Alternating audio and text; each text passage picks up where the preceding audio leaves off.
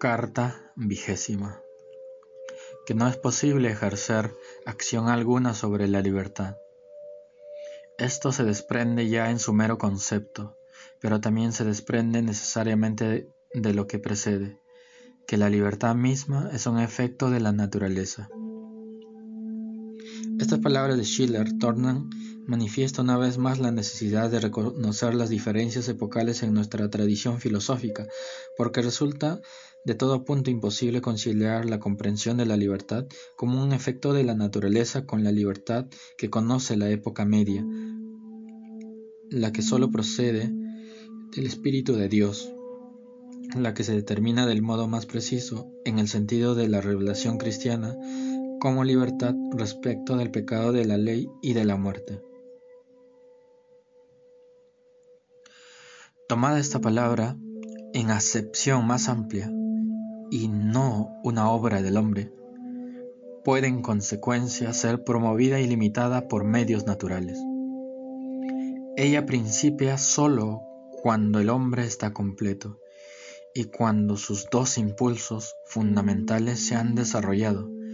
Tiene pues que faltar mientras el hombre esté aún incompleto y uno de los impulsos permanezca relegado y tiene que poder ser restablecida por todo lo que devuelve al hombre la integridad que carece.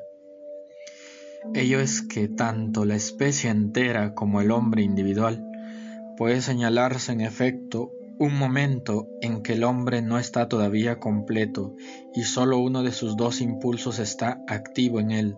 Sabemos que comienza por la vida sin más para acabar en la forma, que es individuo antes de ser persona, que parte de las limitaciones para marchar hacia lo infinito. El impulso sensible comienza a operar, pues, antes que el racional, porque la sensación precede la conciencia, y en esta prioridad del impulso sensible hallamos la explicación de la historia íntegra de la libertad humana. Pues hay un momento en que el impulso vital, puesto que al formal no milita todavía contra él. Obra como naturaleza y como necesidad, y que la sensibilidad es un poder, porque el hombre no ha comenzado todavía a ser el mismo, pues ningún otro poder cabe en el hombre mismo fuera de la voluntad, pero en el estado del pensamiento al que el hombre debe ahora convertirse es la razón por el contrario la que debe ser un poder, y en lugar de la necesidad física debe presentarse ahora una necesidad lógica o moral. Aquel poder de la sensación ha de ser, pues, aniquilado. Fichte hablará unos años más tarde del viejo demonio de la empiria, que debe ser combatido hasta poder matarlo del todo.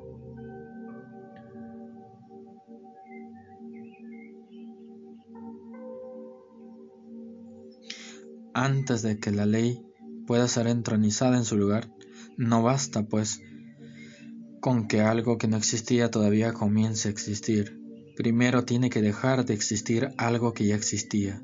El hombre no puede pasar de manera inmediata de la sensación al pensamiento. Tiene que dar un paso atrás, porque sólo en tanto se anula una determinación puede hacerse presente la determinación contraria de suerte que para trocar la pasividad en actividad autónoma, una determinación pasiva en una activa, el hombre precisa estar momentáneamente libre de toda determinación y atravesar por un estado de mera disposición para ser determinado. Tiene que retomar por consiguiente, en cierto sentido, aquel estado negativo de simple indeterminación en el que se hallaba antes de que una cosa cualquiera hubiese impresionado sus sentidos. Aquel estado, empero, se hallaba completamente vacío de todo contenido, mientras que ahora se trata de enlazar una ausencia de determinación semejante y una semejante capacidad ilimitada de determinación con el contenido mayor posible, porque de este estado ha de resultar de manera inmediata algo positivo, Hay que mantener, pues, la determinación que el hombre recibió por la sensación, porque no le es lícito perder la realidad, porque ha de ser anulada al mismo tiempo cuanto es limitación porque ha de subsistirla, un estado de disposición ilimitada para ser determinado. El problema consiste, pues, en aniquilar y en conservar al mismo tiempo la determinación del estado. Lo que solo es posible, un único modo, conviene a saber oponiéndole otra determinación. Los platillos de una balanza se equilibran cuando están vacíos, pero también cuando sostienen pesos iguales. El ánimo pasa, pues, de la sensación al pensamiento a través de un temple intermedio, donde la sensibilidad y la razón están activas al mismo tiempo, pero donde precisamente por ello anulan de manera recíproca su poder determinante y de una oposición hacen surgir una negación. Este temple intermedio donde el ánimo, sin estar constreñido ni física ni moralmente, se encuentra sin embargo activo de ambos modos, merece particularmente ser llamado libre.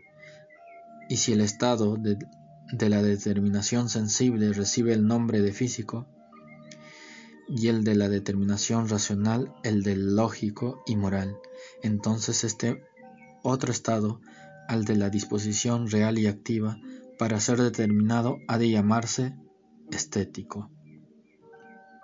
Para aquellos lectores que no estén del todo familiarizados con la acepción para ser pura de este término, del, del que por ignorancia tanto se abusa, sirva de explicación lo que sigue. Todas las cosas cualesquiera sean, que pueden existir para los sentidos, cabe pensarlas según cuatro relaciones diferentes. Una cosa puede relacionarse de manera inmediata con nuestro estado sensible, nuestra existencia y bienestar. Esta es su condición física o puede, vincularse con el entendimiento y proporcionarnos un conocimiento. Esta es su condición lógica, o puede relacionarse con nuestra voluntad y ser considerada como un objeto de elección para un ser racional. Esta es su condición moral, o puede vincularse finalmente con el conjunto de todas nuestras diferentes facultades, sin ser un objeto determinado para una de ellas en particular. Esta es su condición estética.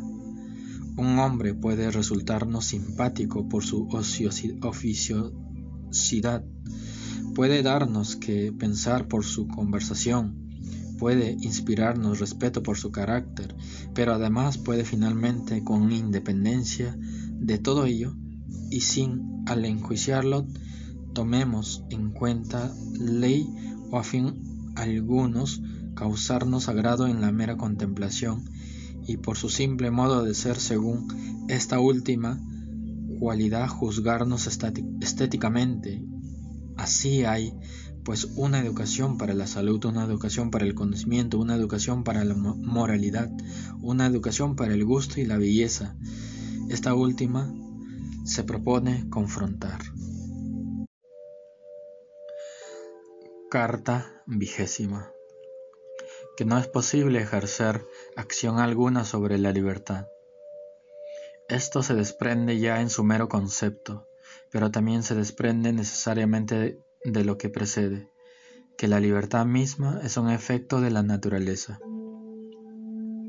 Estas palabras de Schiller tornan manifiesta una vez más la necesidad de reconocer las diferencias epocales en nuestra tradición filosófica, porque resulta de todo punto imposible conciliar la comprensión de la libertad como un efecto de la naturaleza con la libertad que conoce la época media, la que sólo procede del Espíritu de Dios, la que se determina del modo más preciso en el sentido de la revelación cristiana como libertad respecto del pecado de la ley y de la muerte. Tomada esta palabra en acepción más amplia, y no una obra del hombre, puede en consecuencia ser promovida y limitada por medios naturales. Ella principia sólo cuando el hombre está completo y cuando sus dos impulsos fundamentales se han desarrollado, tiene pues que faltar mientras el hombre esté aún incompleto y uno de los impulsos permanezca relegado y tiene que poder ser restablecida por todo lo que devuelve al hombre la integridad que carece. Ello es que tanto la especie entera como el hombre individual puede señalarse en efecto un momento en que el hombre no está todavía completo y solo uno de sus dos impulsos está activo en él. Sabemos que comienza por la vida sin más para acabar en la forma, que es individuo antes de ser persona, que parte de las limitaciones para marchar hacia lo infinito. El impulso sensible comienza a operar, pues, antes que el racional, porque la sensación precede la conciencia, y en esta prioridad del impulso sensible hallamos la explicación de la historia íntegra de la libertad humana. Pues hay un momento en que el impulso vital, puesto que al formal no milita todavía contra él, obra como naturaleza y como necesidad, y que la sensibilidad es un poder, porque el hombre no ha comenzado todavía a ser el mismo pues ningún otro poder cabe en el hombre mismo fuera de la voluntad, pero en el estado del pensamiento al que el hombre debe ahora convertirse es la razón por el contrario la que debe ser un poder, y en lugar de la necesidad física debe presentarse ahora una necesidad lógica o moral, aquel poder de la sensación ha de ser, pues, aniquilado Fichte hablará unos años más tarde del viejo demonio de la empiria, que debe ser combatido hasta poder matarlo del todo.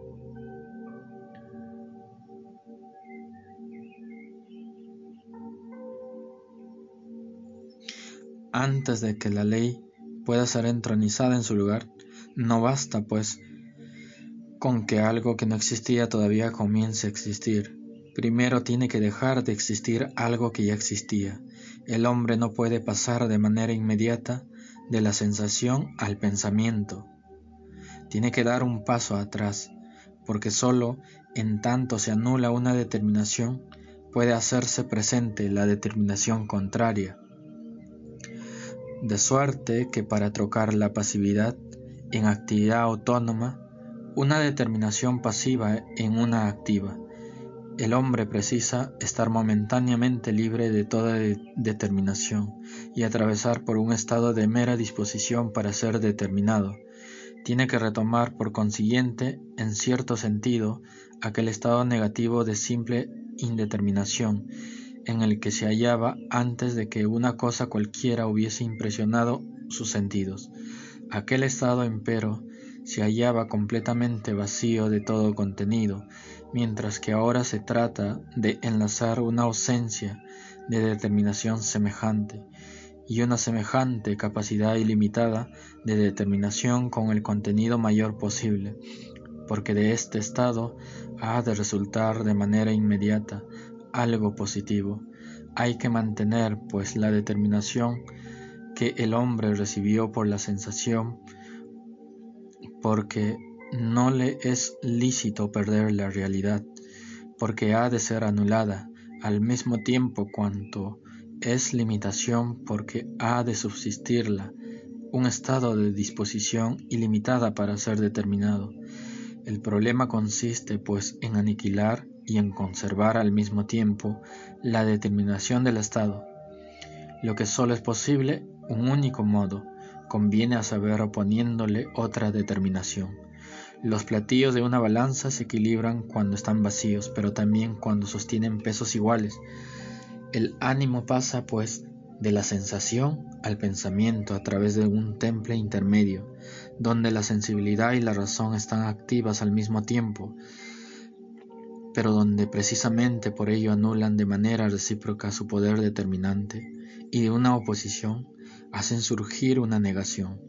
Este temple intermedio donde el ánimo, sin estar constreñido ni física ni moralmente, se encuentra sin embargo activo de ambos modos, merece particularmente ser llamado libre, Y si el estado de, de la determinación sensible recibe el nombre de físico, y el de la determinación racional el del lógico y moral, entonces este otro estado, al de la disposición real y activa, para ser determinado ha de llamarse estético. Para aquellos lectores que no estén del todo familiarizados con la acepción para ser pura de este término, del, del que por ignorancia tanto se abusa, sirva de explicación lo que sigue. Todas las cosas cualesquiera sean, que pueden existir para los sentidos, cabe pensarlas según cuatro relaciones diferentes. Una cosa puede relacionarse de manera inmediata con nuestro estado sensible, nuestra existencia y bienestar. Esta es su condición física. O puede, vincularse con el entendimiento y proporcionarnos un conocimiento. Esta es su condición lógica. O puede relacionarse con nuestra voluntad y ser considerada como un objeto de elección para un ser racional. Esta es su condición moral o puede vincularse finalmente con el conjunto de todas nuestras diferentes facultades, sin ser un objeto determinado para una de ellas en particular. Esta es su condición estética. Un hombre puede resultarnos simpático por su oficiosidad, puede darnos que pensar por su conversación, puede inspirarnos respeto por su carácter, pero además puede finalmente, con independencia de todo ello, y sin al enjuiciarlo tomemos en cuenta ley o a fin algunos causarnos agrado en la mera contemplación y por su simple modo de ser según esta última cualidad juzgarnos estéticamente. Así hay pues una educación para la salud, una educación para el conocimiento, una educación para la moralidad, una educación para el gusto y la belleza. Esta última se propone confrontar.